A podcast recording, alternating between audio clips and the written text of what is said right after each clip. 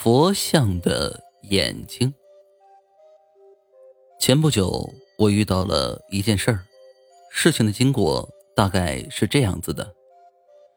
那一天，我和朋友去外面玩，看到了一座寺庙，于是出于好奇，我们就一起进去看了看。看到不少人在里面烧香拜佛，本来我们想拍几张照片的，可是里面的人说寺庙里不能拍照，于是我们就到处逛了逛。当我们逛到后院时，看到一个废弃的佛像，那个佛像的眼珠快要掉出来了。我那个朋友他有点手贱，他就把那个眼珠给抠了下来。我当时本来是想制止他的，那个佛门境地还是不要动手动动脚的好，要不就说不上会有报应啊。切，现在什么年代了，还相信这些迷信？没事儿，没事儿。虽然他当时那么说，但是我心里还是有些犯嘀咕。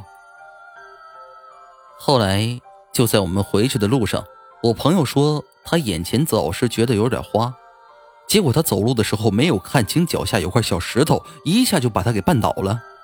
刚好他的头一下子磕到地上，头朝地，眼睛刚好磕到那块小石头。我看到了，赶紧把他送到医院。